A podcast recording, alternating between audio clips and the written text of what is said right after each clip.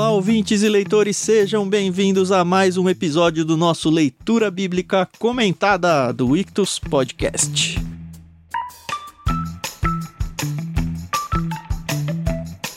Eu sou o Thiago André Monteiro, arroba Vulgutan, e estou aqui com Thiago Moreira e Carol Simão para a gente continuar a nossa saga do Gênesis hoje pelo capítulo 18. Bom dia para vocês, tudo bem? Oi, pessoal, tudo bem? Aqui é a Carol Simão. Bom dia, boa tarde, boa noite. Não sei a hora que você está ouvindo esse áudio, mas está sendo um prazer conversar com vocês sobre a leitura bíblica de Gênesis. E hoje a gente vai sentir raivinha da Sara. Olá, ouvintes e leitores, bom estar com vocês novamente. Vamos entrar agora em Gênesis 18. Eu sou o Thiago Moreira, arroba Thiago S.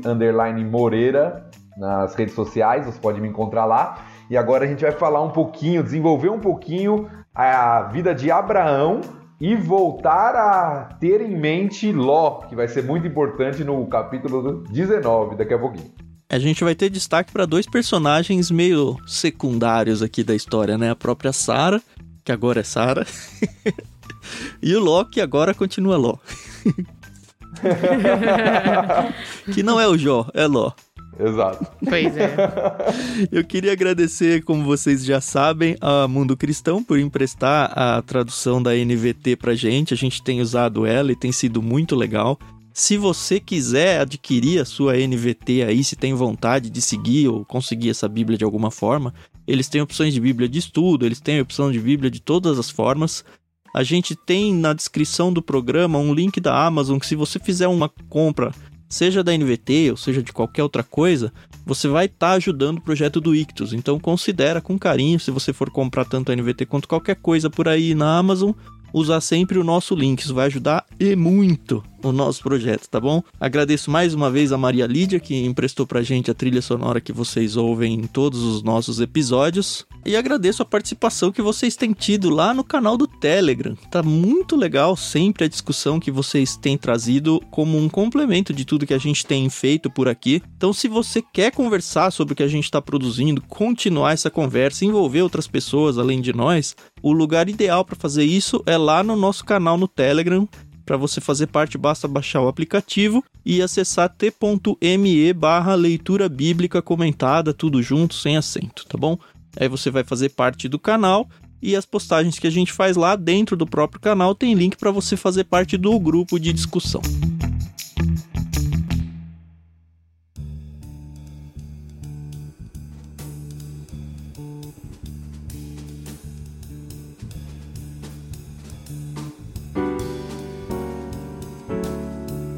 É isso, acho que a gente pode seguir para o capítulo 18. A gente decidiu quebrar esse capítulo em quatro partes para não ficar uma leitura muito longa e muita coisa para discutir. A primeira parte a gente vai do verso 1 até o verso 8, depois do 9 ao 15, depois do 16 ao 21 e então finalizando com o 22 até o final do capítulo. E a gente não combinou quem vai ler, que, né? Eu começo então, tá bom? Vamos lá. Capítulo tá 18, verso 1.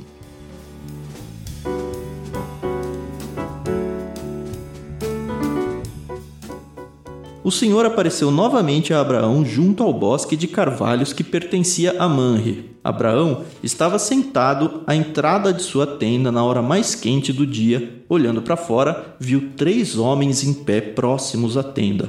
Quando os viu, correu até onde estavam e lhes deu as boas-vindas, curvando-se até o chão.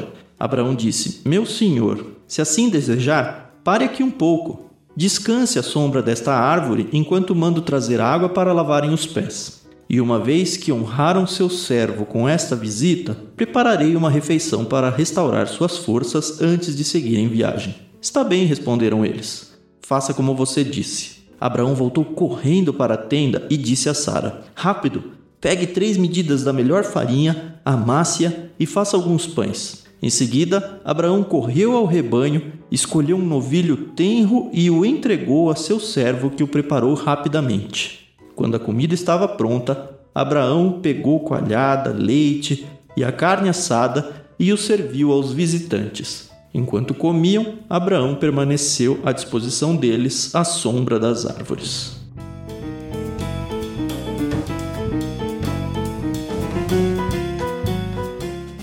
Eu queria ser visita do Abraão, viu? Porque o homem era um excelente anfitrião.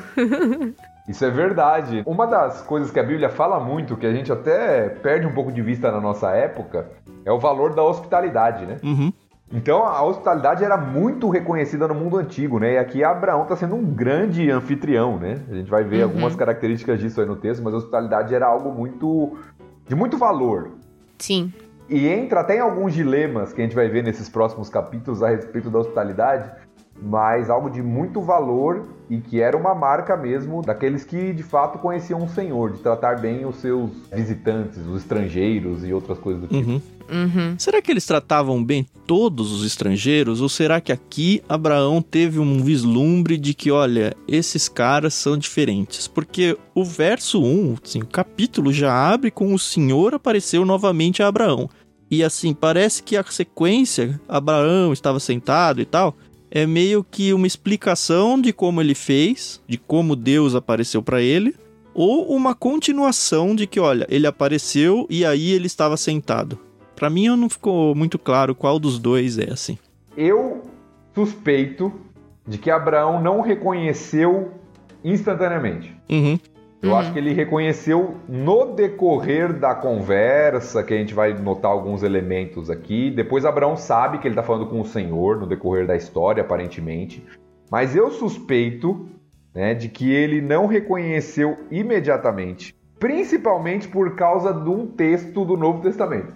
Sabe onde eu acho que dá para embasar isso daí, Tiago? No verso é. 3 é a primeira vez que o Abraão fala, meu senhor. E esse senhor aqui, se você tem o original aí, mas pelo menos na minha Bíblia em português está em minúsculo. Provavelmente não é o senhor o nome de Deus aqui. Não é, é Adonai, uma palavra que era usada não só para senhor de Deus, mas para senhor humano. Hum. Mas aí Abraão muda isso, né? Ele começa a usar o senhor no maiúsculo aqui, que provavelmente é um termo exclusivo para Deus aí. Eu acho que é quando ele se ligou que, opa, eu tô, eu tô num visitante meio diferente por aqui. E quando eu digo que eu acho que ele não sabia, pelo menos no primeiro momento, em Hebreus 13, só vou ler, uhum. diz o seguinte, né? Continuem a amar uns aos outros como irmãos. Vou lendo na NVT mesmo, versículo 1, agora versículo 2. Não se esqueçam de demonstrar hospitalidade, porque alguns, sem o saber, hospedaram anjos. E você acha que é uma referência a esse texto aqui? Eu acho que é. Eu sempre pensei com esse texto nos nossos dias. O que também pode ser que aconteça ainda. Eu, pelo menos, gosto de acreditar nisso. Eu acho que o autor aos Hebreus está fazendo uma referência a essa história. Que legal. Da hospitalidade de Abraão com esses homens. Não, porque ele tem um senso de urgência aqui impressionante, né? Ele envolve a Sara, é quase uma prova do Masterchef aqui, né? Contra o relógio aqui, vamos lá, ó tem um novilho, quanto tempo será que demora para pegar um novilho lá do rebanho, matar, sangrar, sei lá, despedaçar ele, preparar uma refeição, sei lá, no mínimo uma hora, não sei, mas também na época as pessoas não tinham essa urgência na vida como nós temos hoje em dia, né? Que tudo é para ontem. As coisas aconteciam na velocidade correta das coisas. É verdade. Mas esse destaque é interessante no texto, Tiago, porque a gente está pensando em Abraão, um senhor aqui de 99 anos, uhum. perto dos 100 anos. E o texto vai destacando isso, né, que já acabou de falar pra gente. Abraão, ele tá lá sentado, descansando, na frente da tenda dele, provavelmente na sombra, lá na hora mais quente do dia, perto talvez lá do meio-dia e tal. Ele tá lá descansando um pouquinho. Aí de repente aparecem esses homens, né? Primeiro que ele se prostra, né? Que não necessariamente é um sinal de adoração aqui, Primeiro que quando eles viu, correu até onde eles estavam. É um senhor de 99 anos correndo, né? Exato. Era isso que eu ia destacar. E todo o texto vai destacando isso. Ele corre, um senhor de 99 anos correndo. O que já não era tão comum, não só pela idade, porque um, um senhor de idade, ele demonstra respeito até na sua forma de andar, no costume do Oriente Médio. Uhum. Uhum. O fato dele correr mostra a prontidão dele de servir esses homens. Então ele corre no versículo 2, uhum. quando viu, correu. Depois do versículo 6, Abraão voltou correndo e disse a Sara: Rápido! Uhum. Aí depois no versículo 7, em seguida Abraão correu ao rebanho. Que não é o quintalzinho ali do lado, né? É longe, né? A coisa. Uhum. E deu ao seu servo que o preparou rapidamente. Então o texto é um texto que vai sugerindo velocidade. Uhum. Né? De um senhorzinho de 99 anos uhum. correndo para arrumar as coisas. Então vamos lá, rápido, prepara rápido, corre, vai pra lá, vai pra cá. então alguém pronto para servir os seus visitantes. Por isso que eu fiquei pensando se ele já não tinha noção de que era alguma coisa diferente. Porque na minha cabeça, ele não tá morando na terra que é dele. O que eu quero dizer com isso é que eu acredito que era comum pessoas passarem por ali, outros povos, sabe? Peregrinos e tal. Ele não tá dentro da fazenda dele cercado por um, uma cerca. Ele tá morando em tendas. Óbvio que sim. Tem uma região ali que provavelmente ninguém ficava andando ali no meio das coisas dele. Mas eu acho que não era tão incomum ter pessoas passando. A ponto de que, será que ele fazia isso com todo mundo, sabe? Acho que não. Não sei. Talvez não fosse tão incomum termos viajantes, né? Mas o que nós vemos nas escrituras é esse cuidado, e se você for olhar no Antigo Testamento como um todo, sempre ver a pessoa que está viajando, não só no Antigo, no Novo também, né, com os pregadores itinerantes. A pessoa que está num caminho, ela deve ser cuidada. Você tem, por exemplo, o cuidado de Israel, né, dos grupos mais vulneráveis: a viúva, o órfão e o estrangeiro. Uhum. Uhum. Né? O estrangeiro é aquele que passa pela terra, está seguindo seu caminho, então cuida do estrangeiro. Ou que está lá né, e ele precisa, então cuida do estrangeiro, né? cuida do viajante. É, talvez de alguma forma ele identificou como um estrangeiro, não como alguém da Terra que só estivesse ali passando. É bem provável, é bem provável. Então a gente não sabe ao certo o quanto ele reconheceu, em que momento ele reconheceu esses homens aqui, que são, a gente vai ver que são anjos e o próprio Senhor, né, sendo um deles, mas o fato é que Abraão os recebe com toda a cortesia, com toda a hospitalidade, né, se curva diante deles, um sinal de respeito, ele dá água para eles lavarem os pés, naquele sinal de, de cortesia também da época. Ele fala para eles descansarem na sombra, ele vai preparar um banquete para eles, né? Então, tudo sendo feito para honrar e tratar bem aqueles homens. Porque, na verdade, no verso 5, ele diz que a honra é ele ter recebido essa visita, né? E uma vez que honraram seu servo com essa visita, eles colocam como servo dessas pessoas e se sente honrado com essa visita. Por isso que eu acho que ele acha que tem indícios de que, olha, talvez ele já tivesse alguma noção de que fosse algo diferente. Mas é, é assim, é especulação, não tem como fugir. Sim. Sim. É interessante isso, né? Porque a gente vê tanta gente aí na internet e nas conversas de igrejas com esse negócio de não, a Bíblia é a certeza. Não que a Bíblia não esteja certa, mas as pessoas se apropriam de interpretações bíblicas tão fortemente em alguns contextos e em alguns pontos que não é assim tão certo assim na Bíblia. A Bíblia ela conta uma história, você tem assim as bases teológicas, essas sim são muito sólidas e tal, mas tem algumas coisas em que as pessoas deveriam se desapegar. E a gente já passou vários, vários desses assuntos aí nos episódios anteriores. De que, olha, pode ser isso, pode ser aquilo, e é interessante que normalmente a gente conclui que mas isso na verdade não importa. E é interessante, porque as coisas que ficam na dúvida sempre caem nessa redundância de, na verdade, isso aí não faz tanta diferença pro contexto maior das escrituras, né? Mais uma aqui então. Sabendo ou não, isso destaca a generosidade de Abraão. Ah, isso não tem dúvida. E a abundância, né? A hospitalidade, generosidade. Quando ele prepara as coisas aqui, né? Três medidas da melhor farinha amasse e faça alguns pães. Eu fui tentar dar uma pesquisada, tem divergências entre o que significava três medidas, a quantidade, mas era algo para muita gente comer. Não era algo pouquinho assim, era fartura, né? Abundância. Pelo que diz aqui no, no comentário da NVT, 3 CAs, cerca de 22 litros. Cara, 22 Nossa, litros de farinha. de farinha. Dá pra fazer alguma coisa, né? Tem alguns que falam que é entre 15 e 20. Tem alguma dificuldade, né, de saber qual era a medida exata.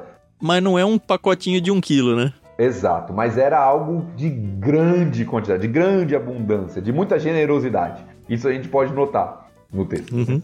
E é tão bom quando a gente é bem tratado, né? Quando a gente principalmente está longe de casa, longe do nosso conforto, né? Da nossa zona de conforto. E aí, quando você tá na casa de uma pessoa que te trata tão bem, você Fica até, poxa, eu tenho que ir embora. que coisa.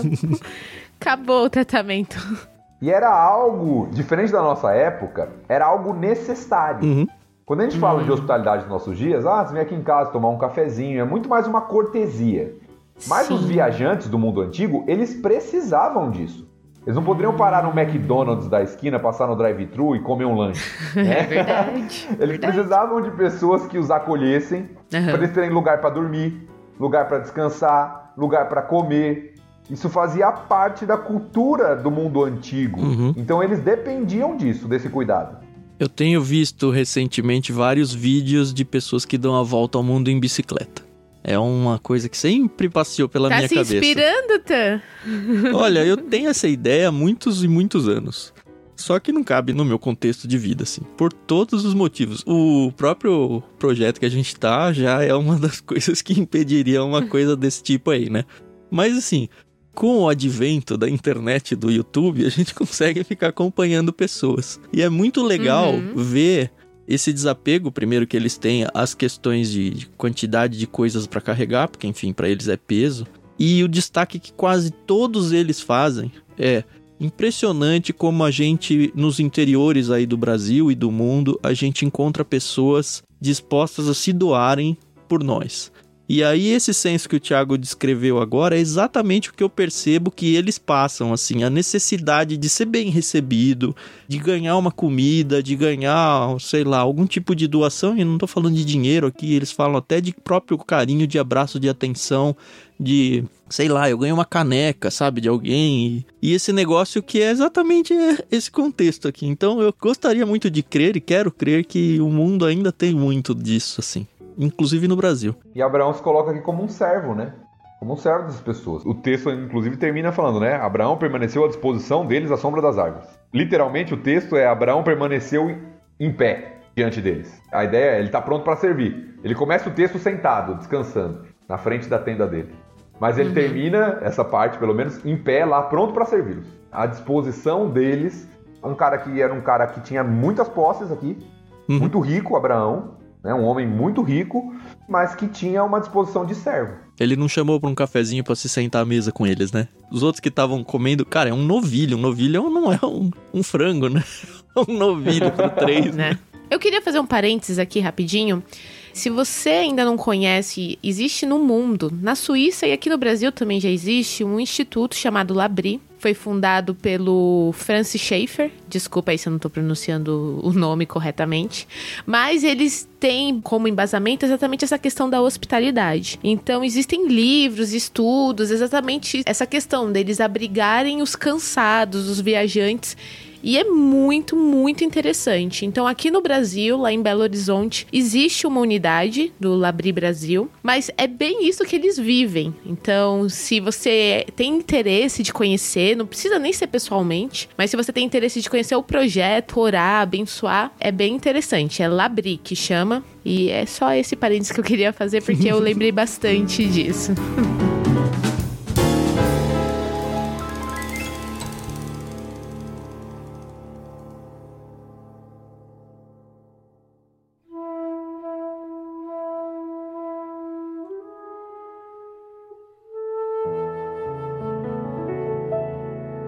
que vai ler os versos seguintes?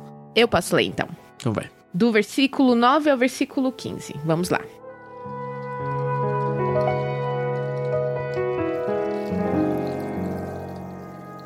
Onde está Sara, sua mulher? perguntaram os visitantes. Está dentro da tenda, respondeu Abraão. Então um deles disse: Voltarei a visitar você por esta época no ano que vem, e sua mulher Sara terá um filho. Sara estava ouvindo a conversa de dentro da tenda. Abraão e Sara já eram bem velhos, e Sara tinha passado havia muito tempo da idade de ter filhos. Por isso riu consigo e disse: Como poderia uma mulher da minha idade ter esse prazer? Ainda mais quando meu senhor, meu marido, também é idoso? Então o Senhor disse a Abraão: Por que Sara riu? Por que disse: Pode uma mulher da minha idade ter um filho? Existe alguma coisa difícil demais para o Senhor? Voltarei por esta época, no ano que vem, e Sara terá um filho. Sara teve medo e por isso mentiu. Não ri. Mas ele disse: Não é verdade, você riu.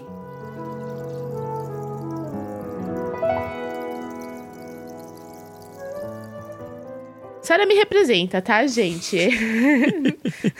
Porque você é velhinha e sem ué. filhos?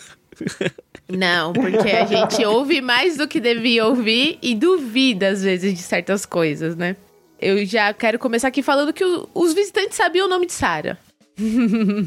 né? A gente, obviamente, que a gente não sabe quanto tempo eles estavam aqui, se eles chegaram perguntando. Ah, um tempinho, né? O novilho tinha sido preparado, provavelmente rolou alguma conversa, né? Pode ser.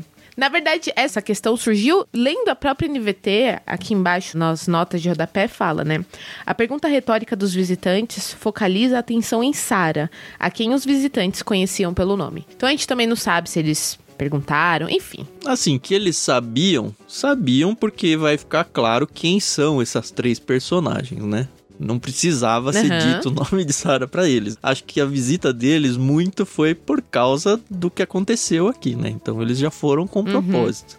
E ela, como uma boa mulher, a gente tem essa fama, né, de ser fofoqueira, de ouvir atrás da porta. Não faça isso, tá bom? Isso é muito feio. Mas é uma tenda, é só um paninho. Ah, tá. Mas a questão é que ela estava ouvindo, né? Uhum. Então, ela não sei se ela podia estar na presença deles e tal, se ela tinha que ser solicitada, mas ela estava ali de tocaia, né? Mas isso não é só coisa de mulher, não, viu, Carol? a fama fica com a gente. É, então deixa né? a fama com elas, Thiago, deixa. Isso é coisa da natureza humana, viu? Essa curiosidade, ficar olhando o celular do cônjuge, ouvindo a conversa dos outros.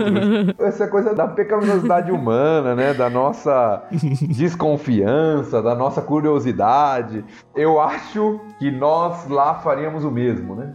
Ouvir uhum. o que essas pessoas estão falando. É, tá aí curioso quem são esses daí, chegaram. Eu corri aqui para preparar uma refeição para eles, eu quero pelo menos ouvir a conversa, já que eu não fui convidada para estar tá na rodinha ali, né?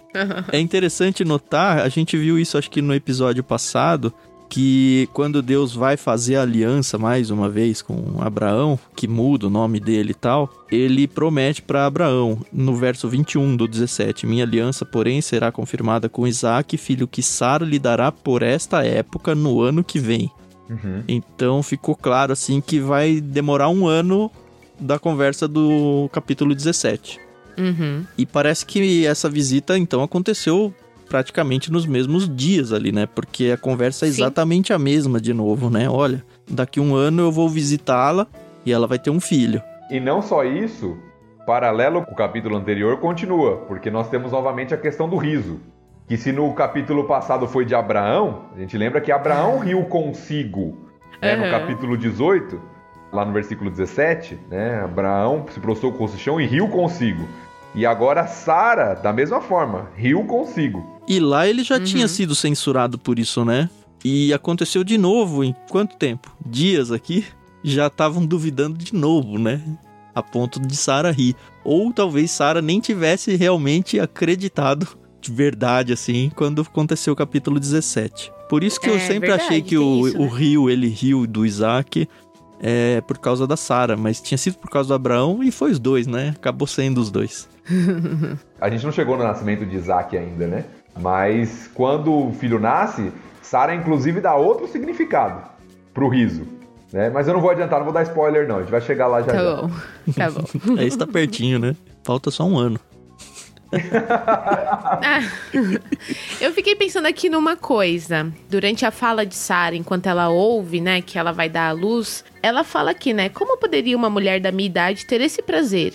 Ainda mais quando o meu senhor, meu marido, também é idoso. Eu acho que antes de Abraão ser pai de Ismael, as pessoas também poderiam pensar que ele também tivesse problema. Não sei, né? Tô aqui é uma suposição da minha pessoa. E aí, depois que ele engravidou Agar, a gente conclui que o problema era apenas com Sara. Uhum.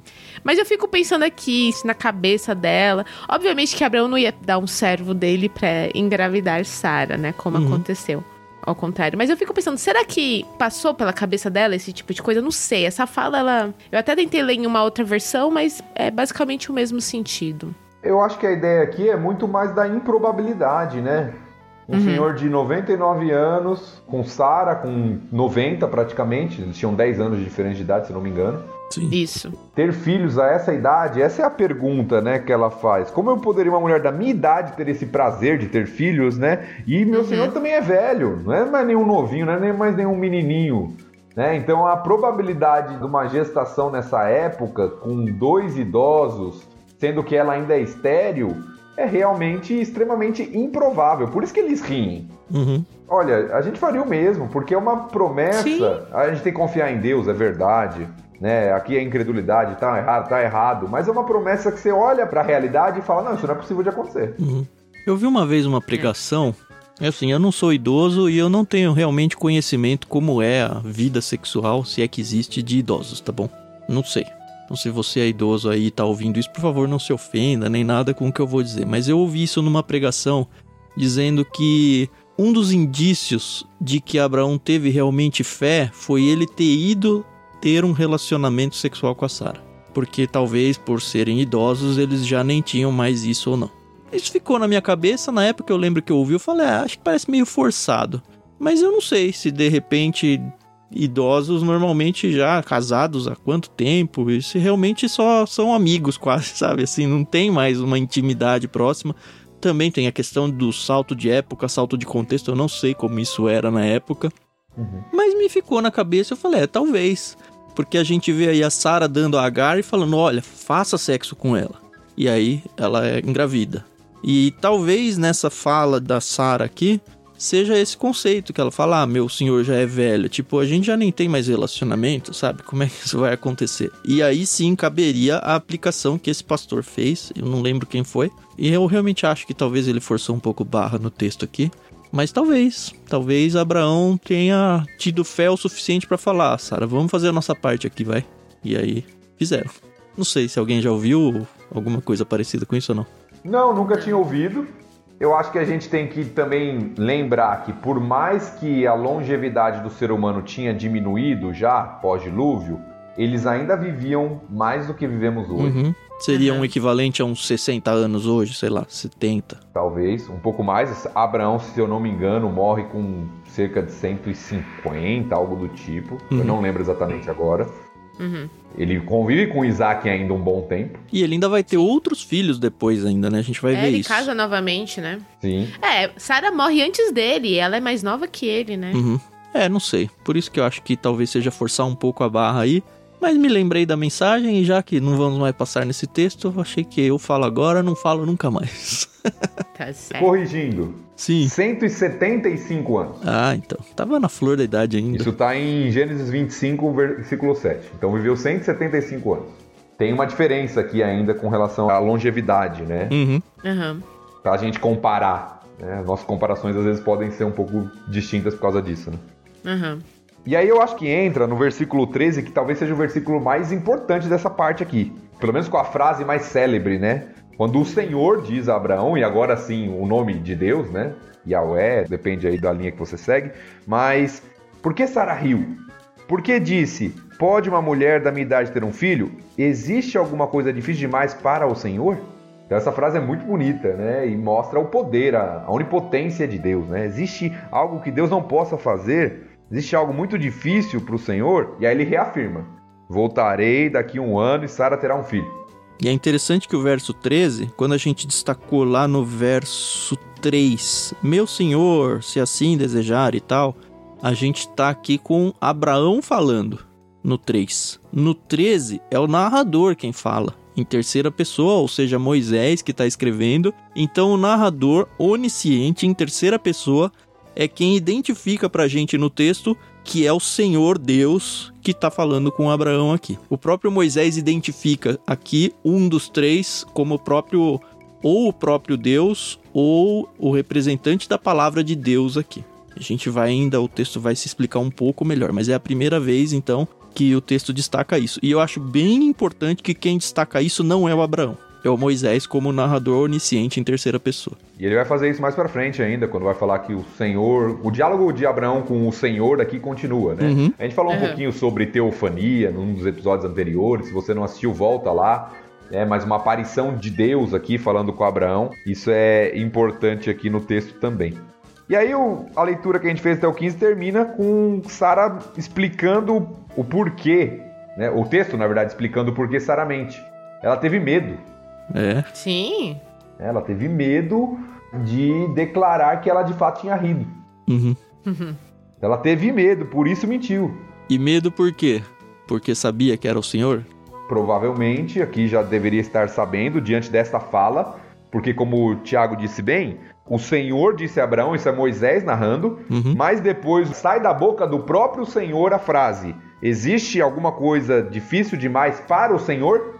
É o próprio Senhor falando isso. E talvez isso tenha feito Sara dar uma recuada aqui, até falado: não, eu não ri. Com medo de que. a- Vai dar aquilo- ruim aqui. Isso. Tivesse alguma consequência para ela. Até porque Aham. o conteúdo dessa promessa não é novidade pra nenhum dos dois, né? Quantas e quantas Sim. vezes ao longo dos capítulos que a gente foi lendo já foi dito, olha, você vai ter um descendente, vai ser por meio de Sara, já tinha sido dito, vai ser daqui um ano, sabe? É meio que Deus puxando a orelha e falando, pô, mas eu tô falando aqui uma vez atrás Vocês da outra e vocês não vão acreditar mesmo? É. Até porque o texto termina justamente assim, né? Uma repreensão. Uhum. Não é verdade, você riu. Riu sim. É. Mais ou menos assim, né? Aham. Você riu. Não é verdade, né? Uma, uma repreensão final ali do diálogo com Sara, Sim. né?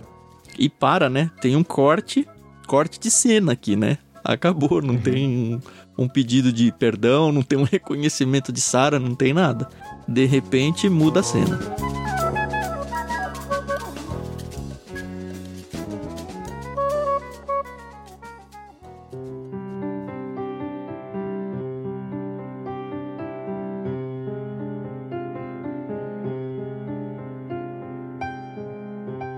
Você vai lá, Thiago? Vamos lá, versículos 16 a 21.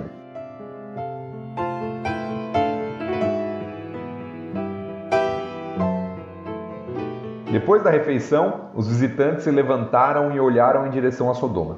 Quando partiram, Abraão os acompanhou para despedir-se deles. Então o Senhor disse: Devo esconder meu plano de Abraão?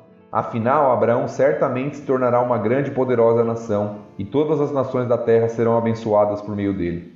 Eu o escolhi para que ordene a seus filhos e às famílias deles que guardem o caminho do Senhor, praticando o que é certo e justo. Então farei por Abraão tudo o que prometi.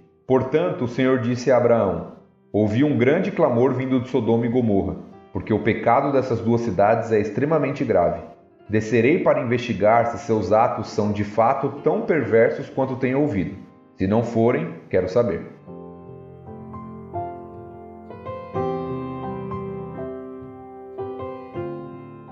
É, como eu falei, muda totalmente aqui o cenário.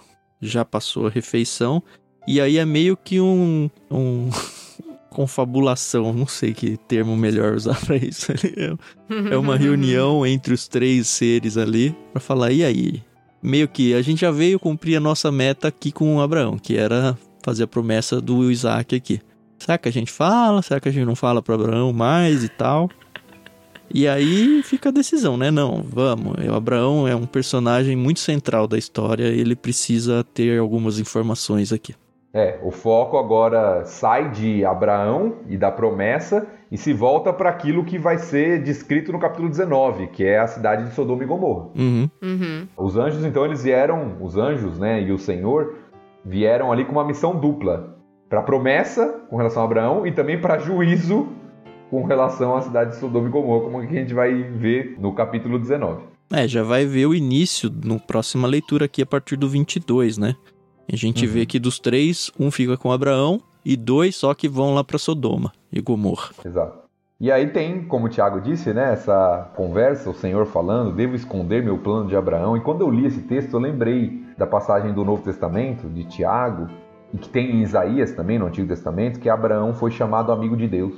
É verdade. interessante, né, o Senhor tratando aqui Abraão como um amigo mesmo. Eu vou contar para ele. Eu vou contar para ele o que vai acontecer. Tanto por quem ele é, pela promessa que foi feita a ele, porque todas as nações serão abençoadas por meio dele, talvez até como uma lição né? O texto até fala que ele tinha que ensinar para os filhos, né, a, o que era certo e justo. Então eu vou mostrar para Abraão o que acontece com aquele que não segue o caminho da justiça, mas como um, um confidente aqui, né, como um amigo. Eu não vou ocultar de Abraão o que eu vou fazer. E meio que preparando ele também para ser, no contexto primeiro ali, o contexto dele, o representante de Deus diante das pessoas ali. Ele precisava de informações, ele precisava de conhecimento das coisas para se tornar o grande professor de teologia desse grupo. E eu digo num primeiro momento ali e num segundo porque ele seria o principal expoente responsável para que a palavra de Deus fosse levada ao mundo. Então é isso, é, é Deus meio que decidindo qualificar Abraão aqui para essa missão. E aí a gente chega no versículo 20, que para mim é muito interessante esse versículo. Versículos 20 e 21. Não sei se vocês conseguiram notar algumas ligações, mas eu consegui notar pelo menos três ligações nesse versículo. Hum. O texto diz assim: O Senhor disse a Abraão: Ouvi um grande clamor vindo do Sodoma e Gomorra. Quando você ouve essa expressão, você lembra de algo que a gente já leu em Gênesis? Um grande clamor? É a mesma palavra usada lá quando Deus fala para Caim, porque o sangue de Abel estava clamando da terra. Hum. Aí a segunda associação, porque o pecado dessas duas cidades é extremamente grave. Me lembra imediatamente do dilúvio. O pecado havia se multiplicado de forma tão grande sobre a terra que Deus mandou o dilúvio. Uhum. E aí a terceira, descerei para investigar se seus atos são de fato tão perversos quanto tenho ouvido. Deus faz isso na Torre de Babel. Ah, é descerei para. Então, para mim, o que Moisés está fazendo, e eu fui procurar, são os mesmos termos, né, usados. Que legal.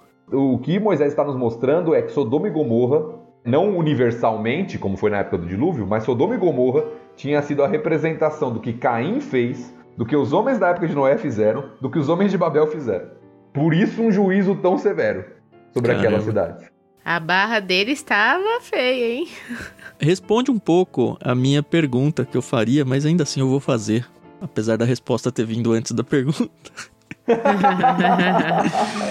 Porque, assim, na sequência que a gente já vai elejar, a gente vai ver que quase não tem ninguém justo lá em Sodoma e Gomorra, certo? Uhum. No entanto, esse texto começa com ouvi um grande clamor vindo de Sodoma e Gomorra. Mas de, quem? Foi a minha pergunta. Porque se não tem justos lá, quem que tá clamando por alguma coisa a ponto de ser reconhecido como um grande clamor, sabe? É tipo, sei lá, o carnaval carioca. Deus falou, ó, ouvi um grande clamor no meio das escolas de samba contra o carnaval. Cara, não, as pessoas que estão lá, elas estão curtindo o carnaval, elas não estão clamando contra o carnaval. Foi isso que me veio à mente. Mas como eu falei, a sua resposta aí de colocar esses três pontos aí, trazendo esse clamor aí como uma chave para o início lá da Terra clamando, responde para mim um pouco, pelo menos literariamente. É impressionante como a gente não consegue passar um episódio sem destacar a beleza literária, né? Uhum. Né? Eu tenho aqui uma questão. A gente falou aqui agora, né? Ah, é, Abraão era amigo de Deus, tido como amigo de Deus, e opa, será que a gente pode confiar em Abraão para contar os nossos planos, etc e tal? Mas eu acho que isso também não pode ter acontecido porque Abraão sabia que Ló morava nessa cidade nessa cidade, Sodoma e Gomorra.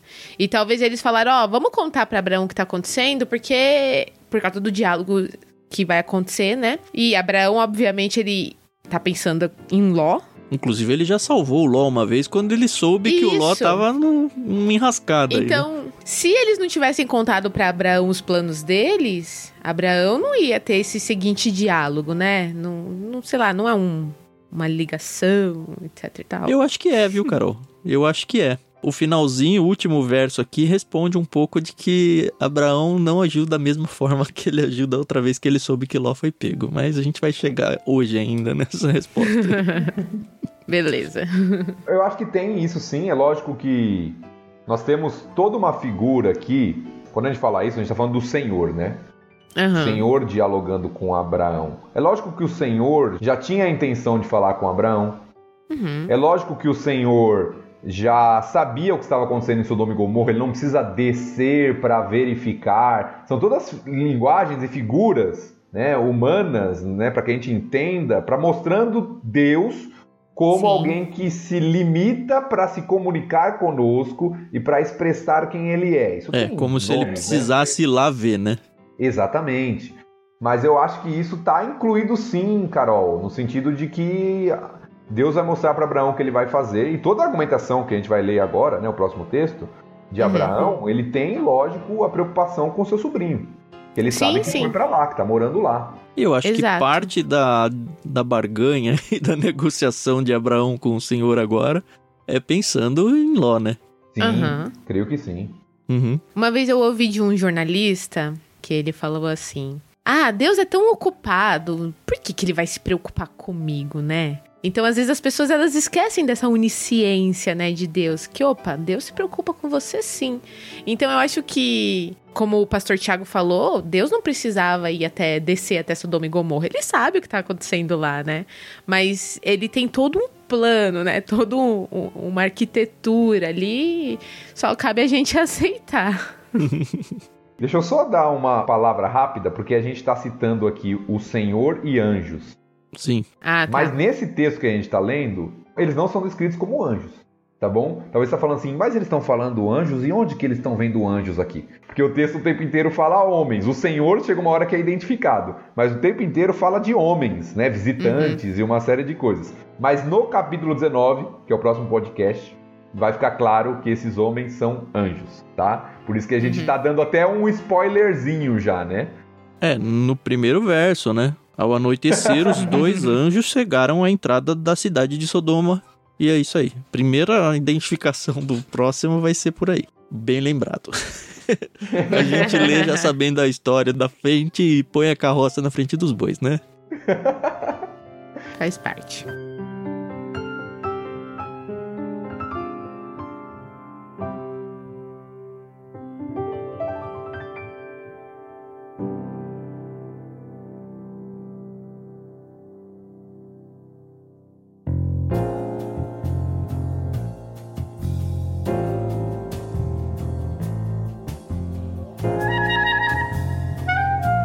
Vamos lá. A partir do 22, então, até o final.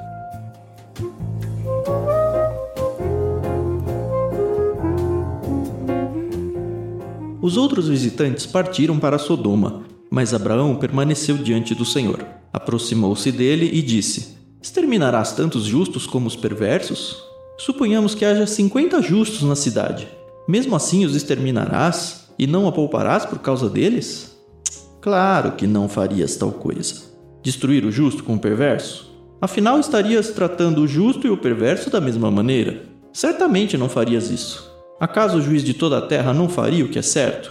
O Senhor respondeu: Se eu encontrar cinquenta justos em Sodoma, pouparei a cidade toda por causa deles. Abraão voltou a falar: Embora eu seja apenas pó e cinza, permita-me dizer mais uma coisa ao meu senhor. Suponhamos que haja apenas 45 justos e não 50. Destruirás a cidade toda por falta de cinco justos? O Senhor disse: Se encontrar ali 45 justos, não a destruirei. Abraão levou seu pedido ainda mais longe. Suponhamos que haja apenas 40. O Senhor respondeu: Por causa dos 40, não a destruirei. Por favor, não fique irado comigo, meu senhor, suplicou Abraão. Permita-me falar. Suponhamos que haja apenas 30 justos. O Senhor disse: Se encontrar ali 30 justos, não a destruirei. Abraão prosseguiu: Uma vez que tive a ousadia de falar ao Senhor, permita-me continuar. Suponhamos que haja apenas 20. O Senhor respondeu: Por causa dos 20, não a destruirei. Por fim, Abraão disse: Senhor, não fiques irado comigo por eu falar mais uma vez. Suponhamos que haja apenas 10. O Senhor respondeu: Por causa dos dez, não a destruirei. Quando terminou a conversa com Abraão, o Senhor partiu e Abraão voltou para sua tenda.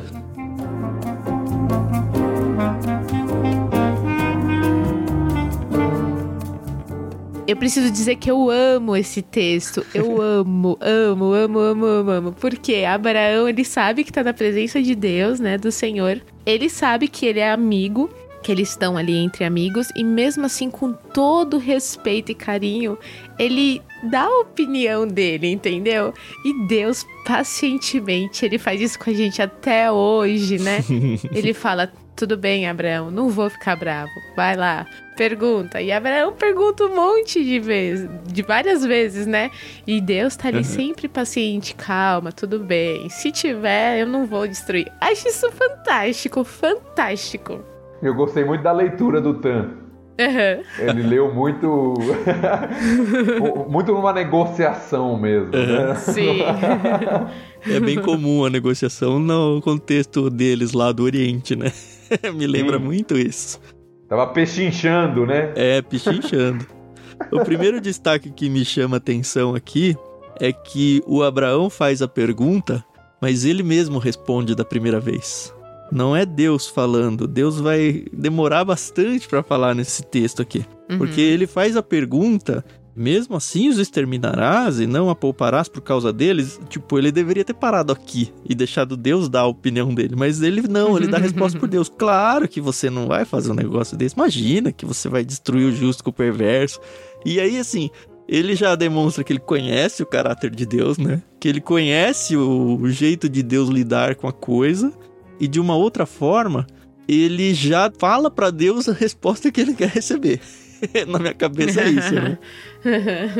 É interessante, né? Porque todo o foco do texto está entre a relação entre justos e perversos, né? Essa palavra vai se repetindo no texto, né? O justo e o perverso, justo e o perverso. E no final das contas, o argumento de Abraão é com relação à justiça de Deus. Uhum.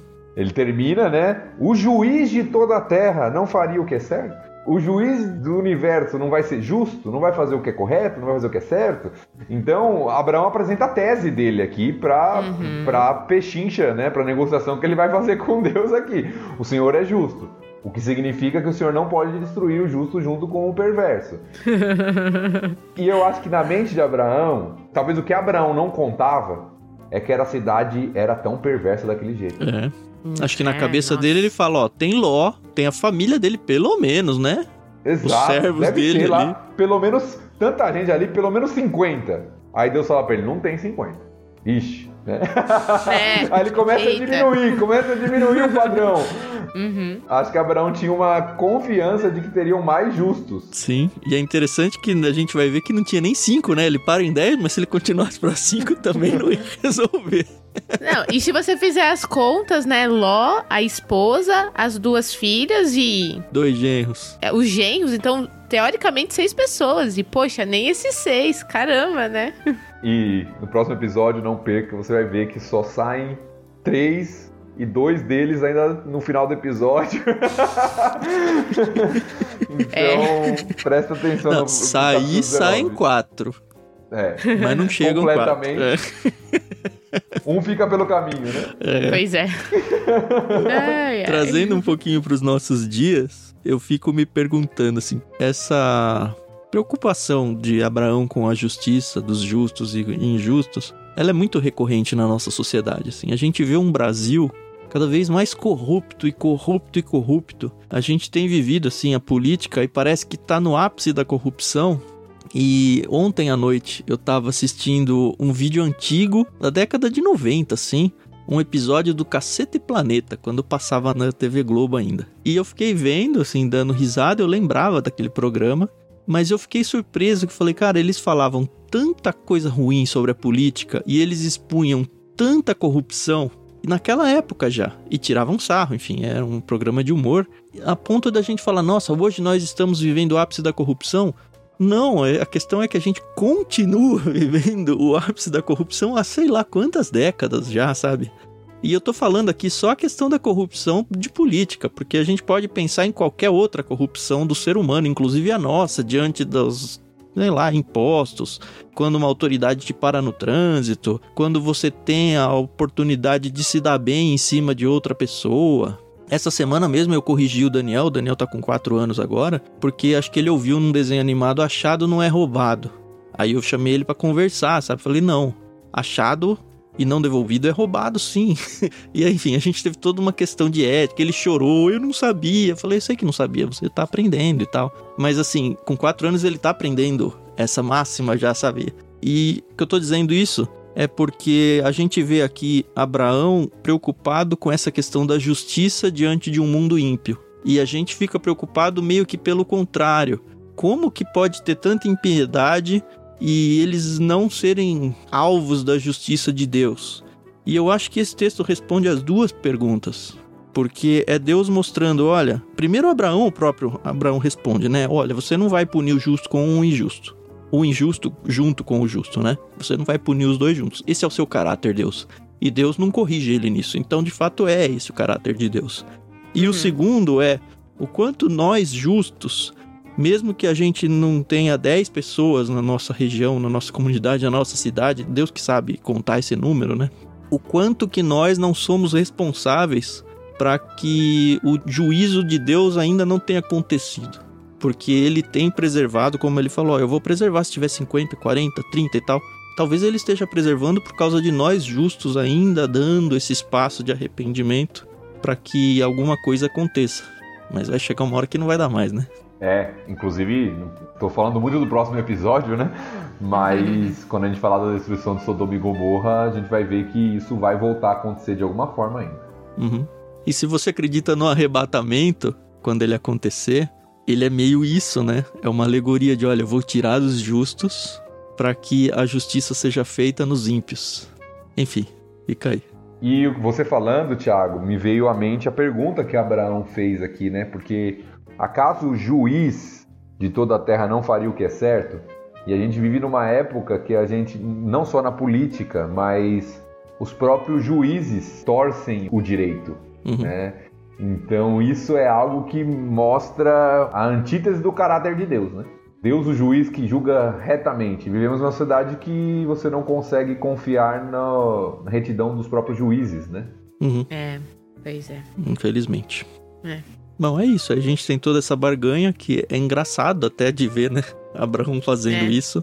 É interessante, como a Carol destacou, de ver o carinho com que Deus tratou toda essa negociação. É interessante a gente notar, e seria muito injusto até da parte de qualquer pessoa interpretar para esse lado, pensar de que, ah, Abraão faltou com respeito aqui. Não, ele não faltou com respeito. Ele foi o tempo todo extremamente reverente a Deus. E o texto uhum. deixa isso muito bem claro, né? Uhum. Reconhecendo, inclusive, a distância que existe, né? Eu sou apenas pó e cinza. Não fique irado comigo. Sim. É um pisar em ovos aí entre ele ser amigo de Deus e o texto anterior, aqui a gente acabou de falar sobre isso, e ao mesmo tempo ele ser servo de Deus, que o próprio capítulo de hoje começou com ele se colocando como servo daqueles três seres que tinham acabado de chegar, né? É, ele não abusa em nenhum momento, né, da relação que ele tem, né, com o Senhor. E é uma lição pra gente, né? Porque quem é que. Espero que a resposta seja eu não, mas quem é que nunca tentou barganhar com Deus, né? E a gente vê aqui que muitas pessoas falam, ah, ele tá barganhando. Imagina, ele tá aqui sendo muito respeitoso, né? E me lembra muito minha relação com meu filho, Benjamin. Tem dia que ele não quer comer nada. E eu fico, tá bom, filho. Cinco colheradas Quatro colheradas, mamãe. Cinco colheradas. Três colheradas, mamãe. e ele só tem dois anos. Mas você negocia então... mal, Carol. Não, não. É assim, ó. Eu faço assim, Joga eu fazia com o Lucas, cima, né? né? Não. É. Cinco colheradas. Ele fala quatro ou três, sei lá. Aí eu falo é. seis. Aí ele, não, cinco. Sete. Ele falou, tá bom, sete. É isso. É assim que negocia com o filho. Eu faço assim, cinco colheradas, filho. Aí dá cinco. Aí eu pronto. Foi cinco colheradas de arroz. Agora vamos para as próximas cinco colheradas. Ah, a Carol engana mesmo aí. Enganando o menino. Ele come. Não, a minha pelo menos é justa, hein, Carol? Eu, o meu é de verdadeiro. É assim, olha. Justo ele come tudo. É, a oportunidade do cinco já passou. Você quer aproveitar a oportunidade do seis ou você quer continuar? Olha. Ainda bem que Deus não é como nós, né? Ainda é, ainda bem. Eu sempre falo que se eu fosse Deus, eu não ia ter paciência que Deus teve. As pessoas dizem, ah, porque o Deus do Antigo Testamento era muito irado, ele pesava a mão muito rápido. A gente vai ver conforme for passando que não. Deus era muito misericordioso, mas muito mais do que eu seria. Muito mais. Comigo mesmo, inclusive, né? Ai, ai. E aí o texto se encerra, né? Depois de 50, 45, 40, e vai diminuindo aí. A última negociação é com 10. Uhum. Aparentemente, o que me sugere, pelo menos, é que Abraão falou: pelo menos 10 tem, vou parar aqui. pra depois descobrir que não tinha. Não tinha. É, ou isso, ou ele falou: ah, bom, agora Ló tá nas mãos de Deus e dessa vez eu não tenho como ajudar. Da outra vez ele tava na mão de homens, né? Agora ele tá na mão de Deus. É verdade. Mas eu acho que foi mais a primeira. Ele falou: não, 10 já tá bom. Eu já abusei muito da paciência de Deus aqui. é possível que não tenha 10 justos naquela cidade. Não tinha. Olha, essa pergunta pode ser feita nas nossas igrejas, hein? Já pensou? Será que não tem 10 salvos na minha igreja?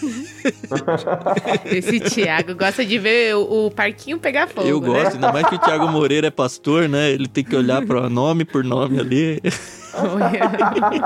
ai, ai.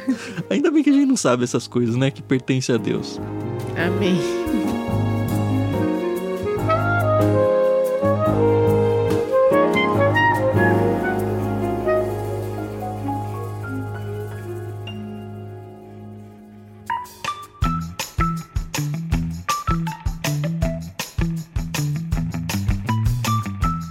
Não, beleza, acho que foi bem divertido.